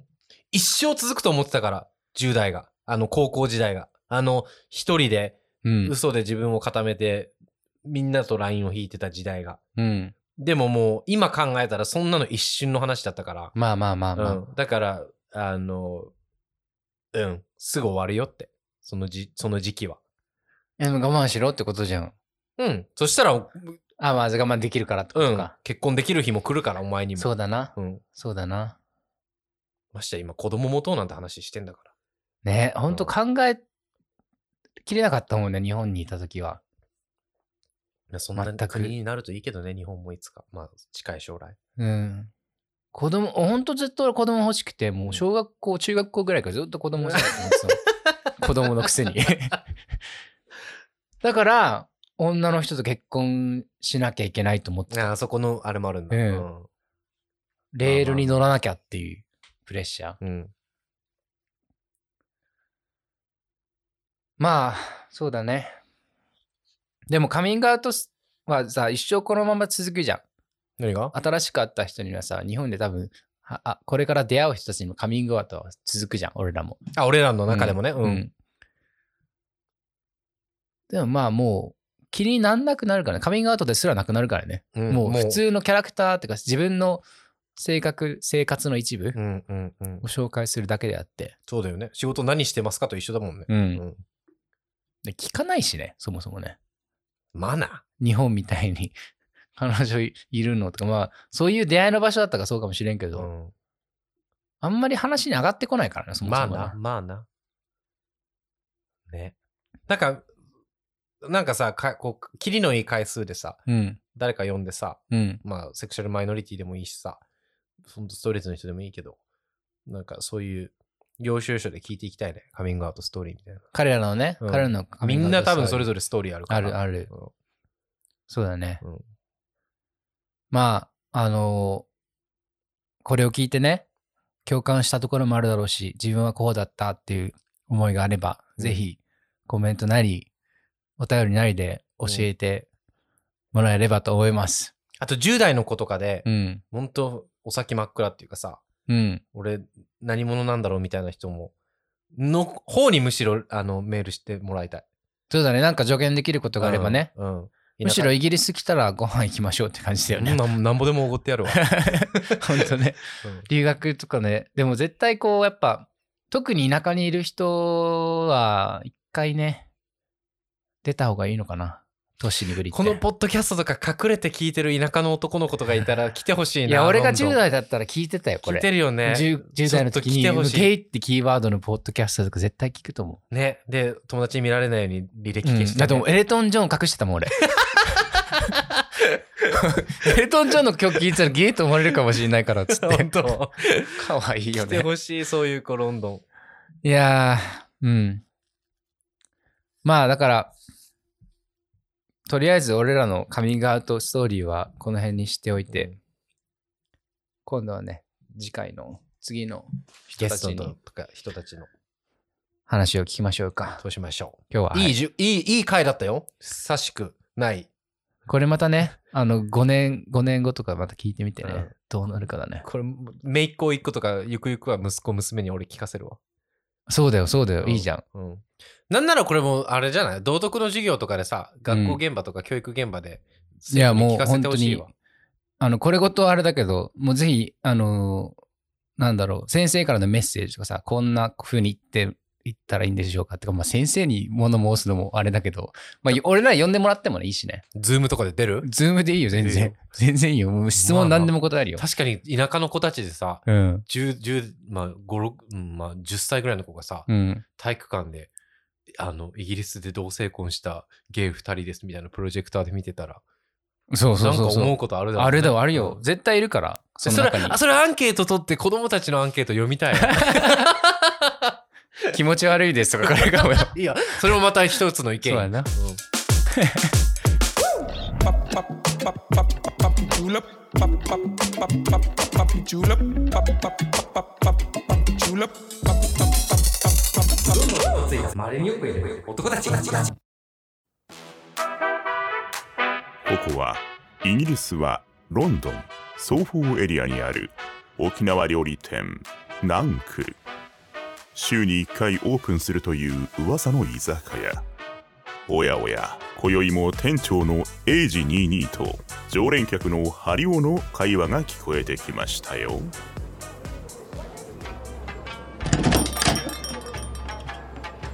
あー、やっほー。はいさい。はいさい、はいさい。はいさい。どどうなの？最近売り上げ。ここ売り上げ？すぐ金の話するよ こ。のナンクルどうなの売り上げ最近？なんか上場よ。上場、うん上場企業？上場上上場はしてないけど、うん。上場なあの雰囲気。あうん。まあでもあのーあれでか、あの、ビットコインでお金もらってるからさ、最近上がってるから。ほんと。そうそう。10代の頃に買っとけばよかった、ビットコイン。そうそう。会計は全部ビットコインでやってもらってるから全然大丈夫。先進的だね。そうだよ。なんか最近あった？面白いこと。面白いこと、うんえー、ロンドンで、面白いことない？面白いことないの？のどこ？どこ？誰？誰？面白いこと？俺が最近あった面白いこと？うん。えーっと、えー なんで振った？なんで振った？その話。まあいいや。あー今日もさ、はい。なんかまた別の友達の相談があってきたんだけどさ、はい。もうすぐさ、まあ、新生活社会人になる子たちも多分ちらほら出てきてると思うからさその子たちあ、に3月から？まあ、4 ?4 月からなうん。その子たちへのなんかあのその子たちにとってもなんか有益なものになればいいと思うような内容なんだけどはい。俺の友達の女の子がさはい。最近上司からめっちゃ LINE 来るんだって。でその仕事の LINE じゃなくてうん。なんかもうなんかお疲れ今日とかなんかお休みとかおはようとかちょっとこう彼氏から来てもちょっとトゥーマッチかなみたいなぐらいの些細な内容の LINE がうん。毎日来るんだってうんうんうんでまあどういう風にしたら上手にこう上司だからさやっぱ波風立てたくないじゃん。どういう風にしたらまああの上手になんかもう LINE してこないでくださいって言えるかなみたいな相談されてさ。えまあじゃあ断りたいってことはその上司のことは興味ないんだ。まあそういう男性としては興味ないんじゃない？男性なの上上司は。で友達は女の子ね。うんうんうん。気持ち悪いねそれはちょっとね。てか俺仕事でさ LINE のやり取りとかもしたくなくない？プライベートなメッセージってことでしょ、ん。でもさなんかさ俺はうん。なんか違う。違うで変な声出すの？違う。なんかこう本当に下心あって LINE してくる人とさそう上司ってなるとやっぱまあ想定として4 5 0代でしょ？で最で近もおはようお疲れはちょっと。いやだから最近 LINE 始めて誰かにメッセージ送りたくて仕方ない人もいるじゃん待って上司何歳？上司だから、まあ、こううちの友達が30歳ぐらいだからうん。まあ上司じゃあ40歳50歳ぐらいじゃない？そんな最近始めましたの？わ LINE かんないよ最近ちょっとそれこそ。いやいやいやいやでもでもでもだよ。上司がさ自分の部下によおはようはないわ。でもこんなさ今さセクハラとかさモラハラとかさ、うん。問題になる今になって毎日おはようとかさおやすみって送るってことはどんだけデリカシーないもしくは、うん。本当に誰かにメッセージ送りたくて好きなんでしょ？だからその子のことが。じゃなくて LINE を使ってみたくてとかじゃない。じゃじゃあ別でわざわざそんな問題の種になるところえだからそここのあれが知識が回ってないんじゃない？そこまで考友えが達いないのかなじゃない？そこまで考えが及んでないからとりあえず気軽に LINE、あこの前 ID 交換したこの子送ってみようとかなのかもしれないし、あやっぱ沖縄アクセント忘れてた。うん、ちゃんと沖縄アクセントで喋ってくださいよ、はい。そもそもその子に興味があるなんでちょっとのかもしれない韓国人みたいな 日本語になるのそれ。そもそもその子に興味があるのかもしれない。いや興味があるとしか思えんし。でもどっちにしろ彼女はやめてほしいんだって。ブロック。上司を？ブロックして携帯なくしたんです。すいません。つって。え でどうすんの？休み時間それ以降携帯触れないよ？いやだから新しいの買ったけど別に交換しなくていいんじゃない？そのまま。うーん例えば仕事関係でさ、うん。どうしてもグループチャットの兼ね合いとかで LINE にいなきゃいけない時は？あまあ会社用の携帯買ってくださいっていう。えそれ上司にねだるってこと？うん社長に直々で手紙出すわ LINE で会社つ会社の業務でさプライベートの LINE 使えって言われるのはダメでしょ。コンプラだよそれこそ。嘘俺たまにあるよ。仕事で LINE 使うから。あなんかフリーランスっぽいからでしょ。ああまあそっかそっかそっかそっか。だって業務連絡はメールにしてください。かまあそういうスラックとかチャットワークとかね。そう。プライベートの LINE をまず上司に教えるっていう時点で嫌だからそれをやってしまったらブロックして水没しましたトイレに落として LINE 引き継げなくて連絡先みんな消えちゃいました。消えちゃいましたっつって。でもう一回教えてよって言われたら？やめてくださいよって。言うんじゃんほら。やめてくださいよって言わなきゃじゃんもう一回教えてって言われたら彼氏がそういうの嫌ってるんでってえそれこそ変な勘違い女って思われる説も出てくるよ。だって本当に LINE したくてうずうずしてる。いやもうあの僕と僕以外の彼男と LINE しないでって言われてるんでっていう。そしたらもう何も言えんやろ上司も。でもさ上司の方が言え言いやすくない？なんてやめてくださいって？うん。もう何ですか？毎毎朝おはようメールみたいな。でもそれがさ変に変に友達とかだったら言いにくいじゃんその後尾を引くから。上だって上司も毎朝顔合わせなきゃいけない人でしょ。そもそも「おはようおやすみ」のメ LINE を無視したところでさうん。怒んのかなその上司。え返すの？むしろ。一応上司から「お疲れ」って来たら「お疲れ様です」って返すんじゃない？おやすみなおやすみって来たら「おやすみなさい」って返すんじゃない？そっからまた絶対返事来るじゃん。うんだからもう堂々巡りよやだよもうもうもう彼氏じゃんそんな。堂々巡りってだからこの子はどうにかして伝えてやめさせたいんだって。じゃあそれさっきの一つ。うん。だから水没させてうん。連絡先消えました。彼氏が「他の男とはメールするなって言ってるから LINE するなって言ってるからもうやめてやめましょうねって。遅れないですって遅れますねっていうことがまあ水没させなくても、うん。彼氏から連絡させる彼氏いなかったの？いやもうもう友達に。自演自演だよ自演。あ自分のアカウントからそうそう。誰々の彼氏だだけど、うん。おはようとか送らないで。っつってえそっちの方が波風立たない？上司上司だよ。いやでも上司は彼氏からしたら関係ないから。あ本当？どうどう思う？なんていう？俺だったらちょっと冗談っぽくするかなあのパワハラを笑ってさごまかしちゃダメだよ。じゃじゃなくていやだからもうそっちに持っていく。だから、うん。これ一線超えるとセクハラパワハラですよっていうのを笑顔で伝える。で気づかせる。モラハラか。うん、だからもう、ま、毎朝「おはようメールなんて彼氏じゃないんですからこれセクハラですよ」のテンションで言う、えー、でもさ女の子がそれをやらなきゃいけないのが間違ってると思う。どういうこなんでさなんかあんま波風立てないでっていうのもそれも手かもしれないけどなんかこうなんか悪いことしてる感じにせんやん。上司が。とでもヒヤッとはするじゃん。ババカ。どどなんかもう極端的なバカじゃない限りそこで気づあくじゃん。とモラハラですよってなんかちょっとうん。軽い感じで言ってみて、うん、相談しますからね。あの HR ににとか。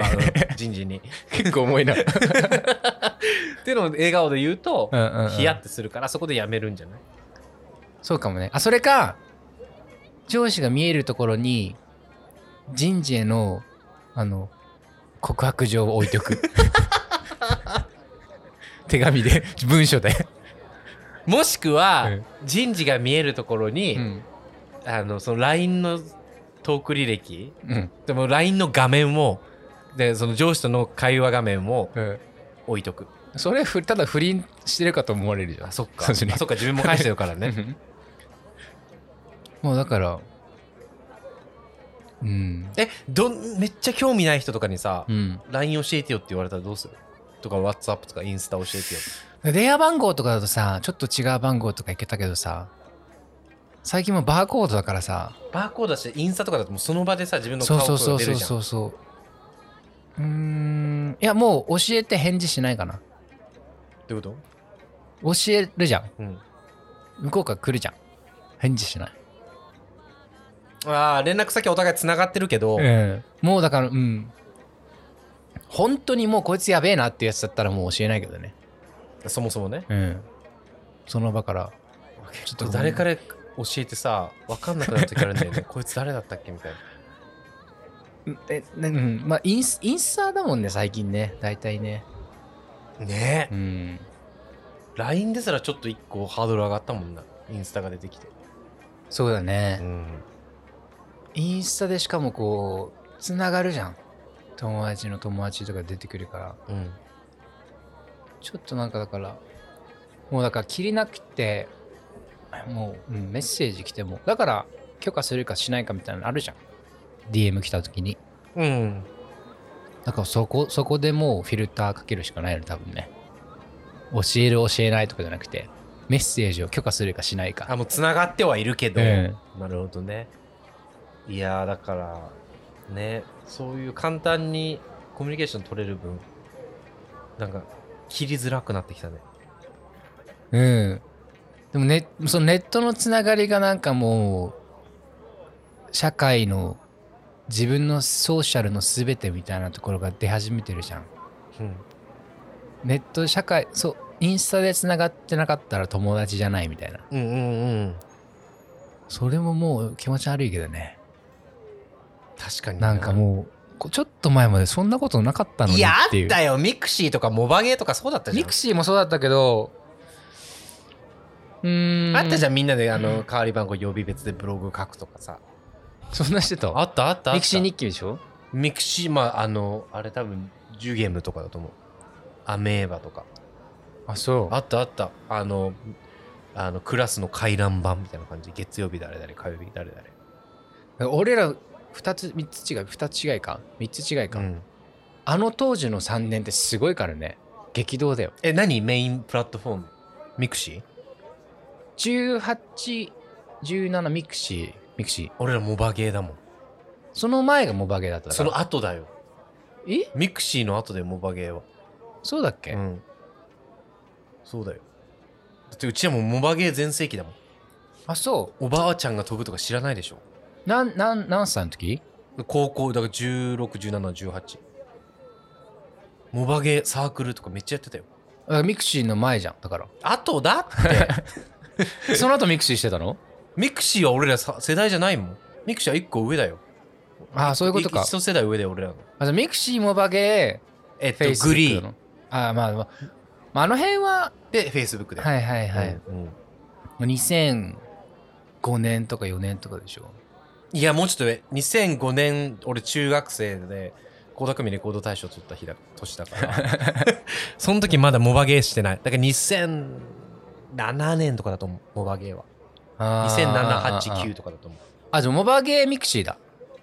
ちょっと、ちょっと被ってるんだよ、時期は。うんうんうんだってミクシー俺大学生だったもん。うんでしょ？うちの兄貴もだからミクシー使ってたもん。俺使ってないもん、ミクシー。俺モバゲーだもん。マッポシ。もうポシマッポシ。マイスペースとかは？マイスペースちょっと違くない？音楽でしょ、あれ。うん、マイスペースだって、それこそフェイスブックみたいなやつだよ。俺、だから中、アメリカかな？アメリカの影響かな？沖縄。使ったことない、使ったことない。中学校、高1の時に、カデナハイスクールで流行ってたもん。存在は知ってたけど、マイスペース。使ったことない。やってたやってたみんな。あれ、メンズミクシーって知ってる？なんかあったなゲイのあったな出会い系みたいなやつ。うんうんうんうん。やってた？やってなかった。見たことある。一番最初使ったアプリ何？っていうか、掲示板。メンズネット？いやなんか沖縄ゲイ情報掲示板みたいなやつ。そんな全国じゃないよ。あ、嘘俺うんメンズネット。もう、全国のやつね。だと思う、多分。地域選んでみたいな都道府県で絞るやつだと思う、うんうん多分。いや、ほんとそういう意味で沖縄ちょっと特殊だよ。全部もう違うもん。で沖縄ってどんくらいいんの？ゲイ。いや同じパーセンテージじゃない？その2割、じゃな10 14%くらいじゃない？でもやっぱちょっとさ、多いじゃん。その、外国の風は流れてるじゃん。他の県と比べて。アメリカがね？だからやっぱオープンな人もいっぱいいるわけ？いやー、どうどうだろう？ちょくら比べたことないから分からんけど。それこそ東京とか行ってさ、うん、すげえなとかなんなかったの？こんだけその、特に2丁目とかって、セクシュアルマイノいや、もう圧倒的に多いよ。東京の方がもちろん。うん。どうだろう沖縄でそんなになんかこう、ゲイバーに通い詰めてたみたいな、そんな短かったから、ゲイクラブ？行ったことない俺。ある？東京でしかない。え、沖縄あんの？クラブはなんかイベントはある。クラブで。ああ、普通のクラブでそうそうそうそうみたいなことかそうだな。いろいろ特殊だから。で軍人のゲイもいるしね。の方が多いイメージだけどね、もっとオープンなイメージ。いやいや、軍、軍、少ないよ。でも軍人、ゲイで軍人になる人自体が少ないし、あ、本当？だってな、な、なんないじゃない、みんな。いるけどね、もちろんいたよ、俺、横須賀時代。でも少ないっしょ、圧倒的に。その男性の割には。そんな10%とかいないよ。いないかな。うん。まあ男社会だしね、あそこ。そうそうそう。何の話だっけ？えーっと、上上司に LINE をやってほしいって話。からミクシーいや、あの、まあ、だから、結論は、まあ、俺、俺は彼氏が辞めてって言ってるから辞めてくださいっていう。俺だったらちょっと本当もう笑顔でコンプラギリギリなんで、もう何やってんですか？モラハラですよって笑って、ね。うんこんなのセクハラなんですよ今時っつってうん。かっこ笑いでもうなんか匂わせる、それで撃退できるかもね。うんできなかったらまたよこしてください。お便り。そうしましょう、うんお便りっていうか、相談してきて相談しに来るわ、はいまた、じゃあもう今日はさっさと帰るわちょっと変わって帰って帰ってください。はいはい。じゃあね。バイバイ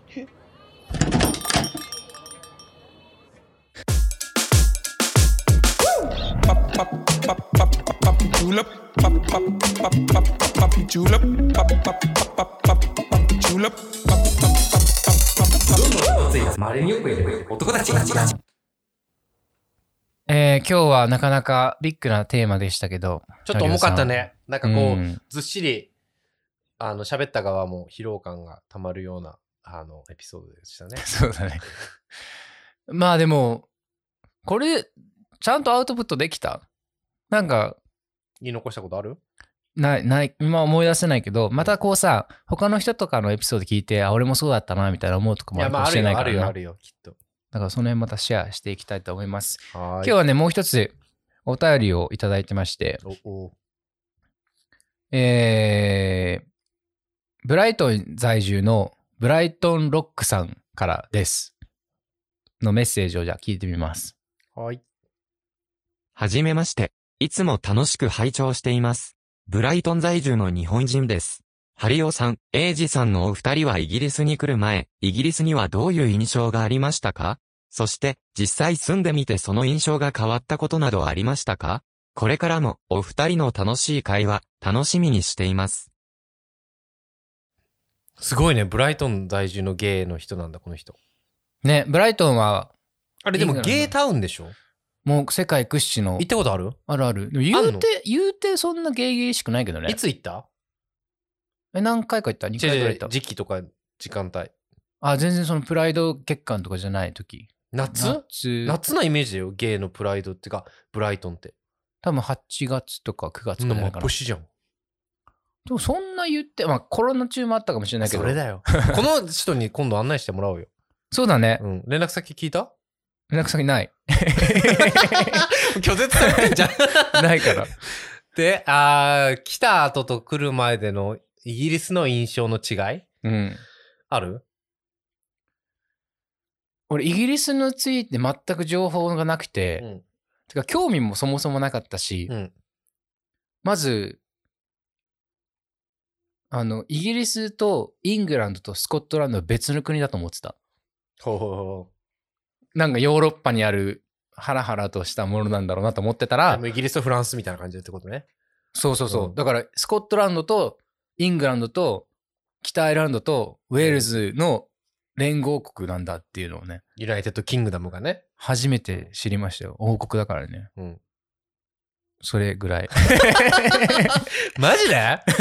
まあ、イメージが本当なさすぎてさい、や、俺あってよ。イギリス人冷たいって言うじゃん。あ、そう。でもそれはあんたの好きな、やっぱ刷り込み。アメリカ人による。日本の、日本における。な、なんでそう思ったの？え、なんでそう思ったのっていうか、みんなそう言ってたの。俺の周りは。あイギリス人で冷たいよとか、うんちょっとやっぱその、特にロンドンの人って、うん。東京と似ててみんな忙しくしてるから、あんま他人に興味ないよ、みたいな。あ、まあ、年だからっていう感じそうそうそうう。そう。でもやっぱ来てみると、全然日本の東京の人よりうん。フレンドリーだし、そうだね。日本人よりは多分、ね。フレンドリーさは。だから、ネガティブな意味で、来た後に印象変わったことはあんまなくて、逆にポジティブな方でフレンドリーだなとも思ったし、うん天気は別にそんな思ったより悪くないって思ったし、あ、そうだね。それはあるね。うん天気ももうみんなすごい。てか本人、現地の人たちもイギリスの天気すごいディスるやん。めうんうんうんうん自虐的にさ。うんうん言うほど、なんか、言うほど良くなくないっていうかさ。まあ、もちろんで晴れてる方がいいけど、マイルドだし、そんな寒くなんないし、うんまあ全然住めるっていうぐらいのね。逆にさ、日本、日本のさ、うん。離れる前と離れた後でさ、うん印象変わったことある、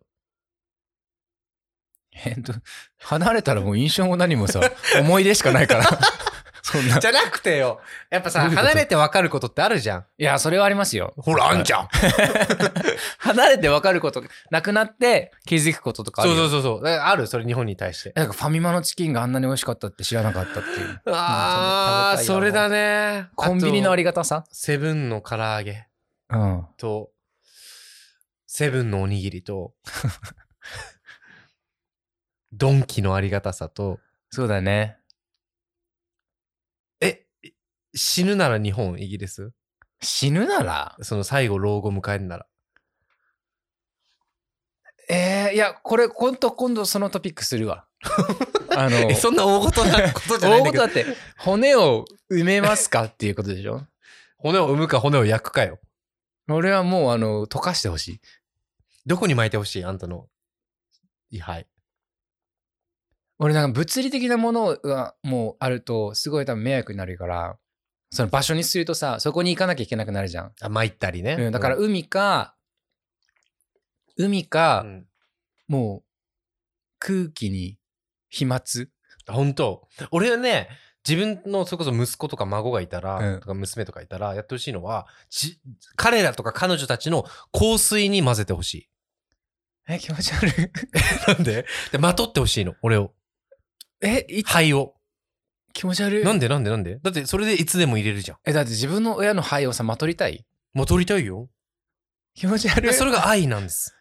えーそれが生きていくっていうこと。だから生きたものと死者との間の境目はその香り。あ、知ってる？人の五感ってあるじゃん。うん。あ、違う待って。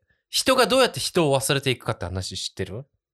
知らないです。記憶にね、残るものって順番があって、うん。一番最初に忘れる、忘れるものなんだと思う？見た目。見た目2番目です。すいません。見た目が2番目で、全部で3つ3段階やんの。で。五感でってこと？うんあの、極感のうちの3段階。?OK。最初はう、ん。見た目？じゃあだから2番目って言ったじゃん、今。一番最初に忘れるのは、はい。その人の声なんだって。であー。次に忘れるのが顔、見た目。はい。はい。はいで、最後まで残るのが匂いなんだって。匂いの記憶って強烈だよね。じゃんうんだ。から俺は、俺が使ってた香水に、俺の位牌と一緒に、それ香水で、その香水でいいじゃん、じゃあ。肺の匂いとか関係なくない？むしろスモーキーになるだけだよ。香水でいいじゃん、じゃあ。もうちょっと芳醇な香りの。いやいや、ちょっとスモーキーになるみたいな。じゃあいいよ、別にそれに関しては。じゃあど香水でいいじゃん、じゃあ。なんか肺から香水ってできないのかな？ちょっとこう、タバコみたいな匂いに。人間、人間オイルみたいなのあるじゃん。何それ？え？何？なんかもう、死体からオイル作って、それで香水、あの、フレグランスだっけ？パフュームかっていう映画があるじゃん。知らない？知らん。それに、死体の、そう。自分が理想の女の人を、あの、殺人して、うんその人からオイルを取って集めるっていう、あの、もう、鬼人の話。あ、でもコンセプトは一緒か、俺と。うん。自分が死んだら香水にしてください。そういうことだよ。でも素敵じゃない？自分の香りをまとわれるんだよ。えー、一回今死ぬ前にやってみたら一回なんか。ちょっと一回これ死ぬ前に話し合おうか。うん。だって、いや、嫌だもん。俺、親のやりたくないもん、そんな。いや、親のはね、自分の話よ。いや、だから子供を取って親じゃん。だから、いや、よ自分がやることやらせんない、子供に。話。まあ、あの、ブライトンロックさん、お便りいただいてありがとうございました。いつか会いい。たいな、いつか会えるのならば。あの、イベントにも来てください。もしロンドンむしろ俺らがブライトン行くときさ、なんかショーアラウンドしてほしくない？まあでも連絡先知らないから。だからもうそれに関してはもう一回送ってもう一回送ってっつってはい連絡先込みで。そうだね、遊びにうん来たいですね。あれ、やろうよ、なんかそうゲー、ゲーのさ、うんだからブライトンでロンドン、だイギリスのゲーの中心地じゃん。うん。そこでの公開生収録。公開生収録？誰が来るの？ブライトンまで。それをやります、今度。ブライトンでみんなでね、集まオフ会みたいなのやってもいいかもね。うん、ゲーならではの。ほとんどだってロンドンから来る。もういる、結構いるかもね、日本人意外と。ブライトンロックさんもいいんだから、すでに。そうだね。はい。じゃあ、お会いするの楽しみにしてます。はーい。えー、今日はこんなところで長々とお話をしましたけれども、稀に見るいい回だったと思いますよ。大切なことも喋ったし。そうだね、保存版かな。うん。まあ、俺俺らにとっての保存版だね。うんこの時にね、こんな感じだったんだっていう。アーカイブにしましょう。はい。全部アーカイブだけど。うんえー、ロンダンではウェブサイトがあります。えっ、と、londan.uk、ロンダン .uk の方でお便り、質問、やらやら受け付けておりますので、聞いた、聞いて、聞いた感想とか質問とかいただければと思います。ハリオさんなんかありますか？はい。えっ、と、SNS、インスタグラム、ツイッターも、えっ、と、LONLONDAN、ロンロンダンで検索引っかかるので、よかったらフォローとか、えーしてください。はい。じゃあ、Thank you for listening to our podcast today. また次回、次回ちょっとポップな話題にしましょう。そうやね。毎回、毎回そう言って終わるけどいやいやな。もう本当に今回のはもう嘘つかずに。はい。次回じゃあポップな話題でお会いしましょう。また、またね。ババイバーイ。